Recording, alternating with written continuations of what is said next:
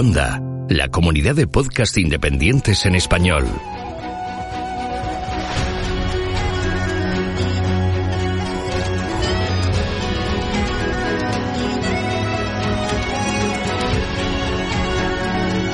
Estás escuchando Geocastaway, el podcast de geología y ciencias de la Tierra.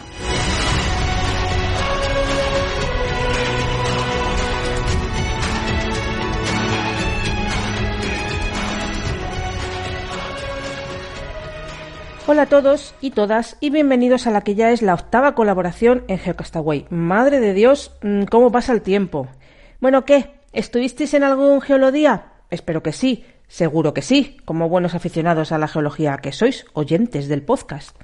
Bueno, yo estuve en el de Zamora, donde hicimos un recorrido de millones de años de historia a través del río Duero desde su transcurrir apacible por la cuenca terciaria hasta que se encaja en el Paleozoico magmático y metamórfico del macizo ibérico.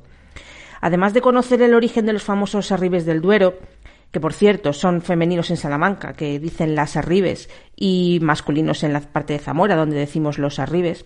Bueno, pues eso, lo que os decía, que además de entender de dónde viene ese encajamiento, según íbamos avanzando aguas abajo, fuimos atravesando varias centrales hidroeléctricas, con sus respectivas presas. Claro, ese encajamiento pues, favorece que se puedan eh, construir. En la de Ricoballo nos detuvimos a analizar la cazuela y el aliviadero de Ricoballo, donde tuvo lugar una brutal erosión al poco de abrirse la central a principios del siglo pasado. Las señales de esa erosión se ven ahora en, la cazuela. Es un ejemplo muy famoso en, en, ingeniería que sirve como ejemplo para entender que en rocas competentes la erosión también puede suceder en poco tiempo y además progresar rápidamente. Luego el geolodía terminó en Portugal, en Miranda do Douro, y estuvimos analizando las relaciones entre la roca magmática y la roca encajante. Bueno, si queréis conocer más de este geolodía y los otros muchos que ha habido este fin de semana pasado, del 6 y del 7 de mayo, pues uno por provincia más o menos, yo os recomiendo que entréis en la página de la Sociedad Geológica de España porque las guías didácticas están allí disponibles para bajarlas en, PDF y pueden resultar muy útiles eh, a futuro. Como sabéis, el motivo principal del Geolodía es divulgar la geología entre el público general, o sea, mejorar la alfabetización científica en geociencias. Hace unos años, a raíz de la redacción de la LOMCE, la EPEC y otro montón de estamentos relacionados con la geología, se juntaron para hacer llegar al Ministerio de Educación el desarrollo de unas ideas claves que toda persona debería conocer en torno a la geología, para que así se pudieran implementar en los currículos de, la ESO y del bachillerato. También se pretendía que además la situación de la geología, en, precisamente en la ESO y el bachillerato, mejorara respecto a lo que había en leyes anteriores. Esto parece que se consiguió, pero en realidad no, como os contaré luego hacia la parte final del, podcast. Primero quiero deciros cuáles son esas diez ideas clave, aunque solo sean los titulares, ¿vale? Son las siguientes, os las voy diciendo. Uno, la Tierra es un sistema complejo en el que interaccionan las rocas, el agua, el aire y la vida. Dos, el origen de la Tierra va unido al del sistema solar y su larga historia está registrada en los materiales que la componen. 3. Los materiales de la Tierra se originan y modifican de forma continua. 4. El agua y el aire hacen de la Tierra un planeta especial. 5. La vida evoluciona e interacciona con la Tierra modificándose mutuamente. 6. La tectónica de placas es una teoría global e integradora de la Tierra. 7. Los procesos, geológicos externos transforman la superficie terrestre. 8. La humanidad depende del planeta Tierra para la obtención de sus recursos y debe hacerlo de forma sostenible. 9. Algunos procesos naturales implican riesgos para la humanidad. Y 10. Los científicos interpretan y explican el funcionamiento de la Tierra basándose en observaciones repetibles y en ideas verificables. Que esta última lo que viene a decir es que la geología es una ciencia Mm, y se comporta y, trabaja como una ciencia, mal que le pese a Sheldon Cooper, ¿vale? Estas ideas claves están relacionadas, aunque no son, exactamente las mismas, con otras del American Geoscience Institute que hicieron pues, con el mismo fin. Hay una página web muy buena que la hicieron a raíz de la Semana de las Ciencias de la Tierra, en donde vienen actividades, muchas actividades para realizar en clase para cada una de estas big ideas, que le dicen en inglés, o grandes ideas. Para cada una, además, viene especificada la edad para la que es recomendada. La página es www.earthscienceweek.org o si lo deletreamos www.earthsciweek.org barra big-ideas. Bueno, luego os lo dejo puesto también en la, en, en la página web de Geocastaway. Eso sí, como os podéis imaginar, pues esta página está en inglés. Os voy a poner un ejemplo de actividad para que veáis lo entretenidas que pueden ser. La segunda gran idea en inglés es la Tierra tiene 4.600 millones de años, que en realidad está en relación a la segunda idea clave que yo os contaba antes. El origen de la Tierra va unido al del sistema solar y su larga historia está registrada en los materiales que la componen. Bueno, pues una de las actividades relacionadas con ella se titula Formación de los fósiles y está destinada a niños y niñas entre más o menos los 8 y los 13 o 14 años, un poco pues hasta segundo vela eso. Se puede hacer en clase, pero es que también se puede hacer en casa con hijos, hijas, sobrinos, sobrinas, primos, primas, etcétera, porque es muy sencillita. Se trata de entender con un ejemplo práctico cómo es el proceso de fosilización. Se necesitan materiales: papel de cocina, rebanadas de pan de molde blanco, integral y con cereales, gominolas con forma de pescado, de pez o de cualquier otro animal marino o de plantas, unas cuantas. También unos cuantos libros pesados y luego unas pajitas transparentes o mejor, si no, un vaso de tubo. A ver, seguro que con estos ingredientes ya os hacéis una idea de por dónde va a ir la receta y lo interesante que puede llegar a ser. Bueno, pues con el cuidado preciso y después de haberle quitado los bordes al pan de molde, o puede que lo hayáis comprado sin bordes, que también lo hay, bueno, ponemos un papel de cocina y encima ponemos el pan blanco, que es la arena del fondo oceánico, que representa la arena del fondo oceánico. Y luego ponemos los peces de gominolas. Encima ponemos el pan integral, que representa los sedimentos que las corrientes oceánicas depositan encima.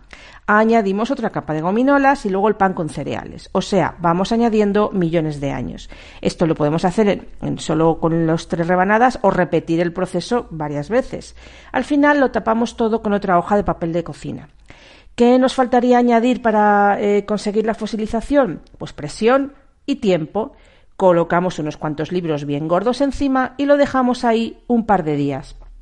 Cuando vayamos a verlo, eh, cogemos el vaso de tubo y sacamos un testigo de sedimento, entre comillas, de forma que a través del vaso de tubo podemos ver eh, las, las capas. También podemos intentar separar las capas de pan y ver que efectivamente es difícil o, podemos quitar una gominola y ver el molde que ha dejado en el pan. O podemos ver cómo la gominola, si tenía algo de volumen, está más o menos eh, aplastada. Dependiendo de la edad de los chavales o de los chicos o chicas con los que lo hayamos hecho, pues podemos eh, luego dar explicaciones más o menos detalladas. Bueno, como veis es una actividad muy sencillita, a la vez que atractiva y, y didáctica. En la página que os he comentado antes, pues hay bastantes más, ¿vale? Para la última parte del podcast, pues actualizar un poco lo que os decía sobre la situación de la geología en el currículum de la ESO y del bachillerato. Están las cosas algo chungas, porque, por ejemplo, antes, en la asignatura de Ciencias del Mundo Contemporáneo, que ya desapareció, ya no existe, pero que era obligatoria para todos los de primero de bachillerato, pues algo de geología había. Esa asignatura se ha sustituido por otra que se llama Cultura Científica, que tiene más o menos los mismos contenidos, pero que es optativa es optativa además dentro del mismo grupo que, por ejemplo, religión o informática, con lo cual lo habitual es que no salga esta, asignatura. Luego está la asignatura de biología y geología en primero de bachillerato, que se mantiene, optativa, claro, para los de ciencias. Luego en segundo de bachillerato, esa es la cosa, ciencias de la tierra y del medio ambiente, que llevaba ya muchos años eh, establecida y solía salir siempre, pasa a ser asignatura específica optativa para los de ciencias, mientras que geología es optativa de lo que llaman opción de bloque, que la pueden elegir eh, eh, entre otras como biología, dibujo técnico, química o física. Esto puede parecer una mejora respecto a la situación anterior, pero de facto lo que está pasando es que las CTM prácticamente han desaparecido, ya no se programan, y la geología muy poco y cuando se oferta en los centros no la cogen, sobre todo porque pondera muy poco o nada en la selectividad, que ese es otro tema. La selectividad, que ahora se llama EBAU, también ha cambiado y resulta que en la parte obligatoria, hay una parte obligatoria y una parte que es como para subir nota. En la parte obligatoria eh, ahora ya no se da a elegir, sino que todos los que han hecho el bachillerato por ciencias tienen que presentarse por matemáticas 2 Así que la geología tendría que ir en la fase específica, que es, como os digo, la que se usa para subir nota y que es en la que se aplican las ponderaciones. Esas ponderaciones pueden ser cero, es decir, que no pondere, pueden ser 0,1 o pueden ser 0,2. Bueno, pues geología pondera muy poco o prácticamente nada en muchas carreras, o sea, no prácticamente, nada en muchas carreras. Y considero mm, que esto es un error mm, por parte de las universidades, de las facultades, que son las que marcan las ponderaciones.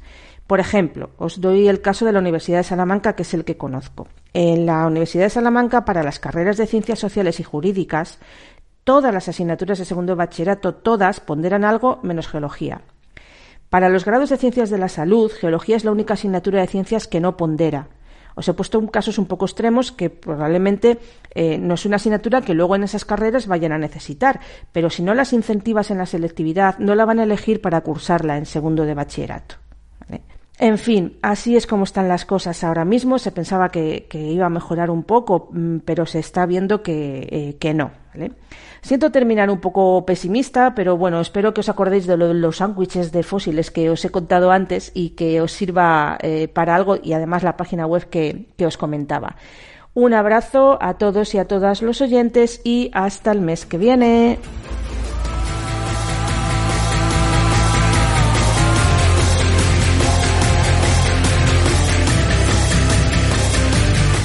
Envíanos tus comentarios, preguntas o sugerencias a geocastaway.gmail.com.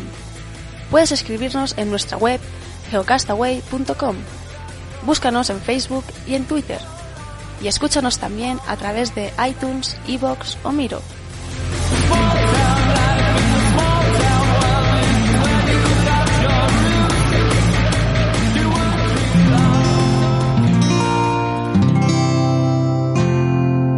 Puedes escuchar más capítulos de este podcast y de todos los que pertenecen a la comunidad Cuonda en cuonda.com.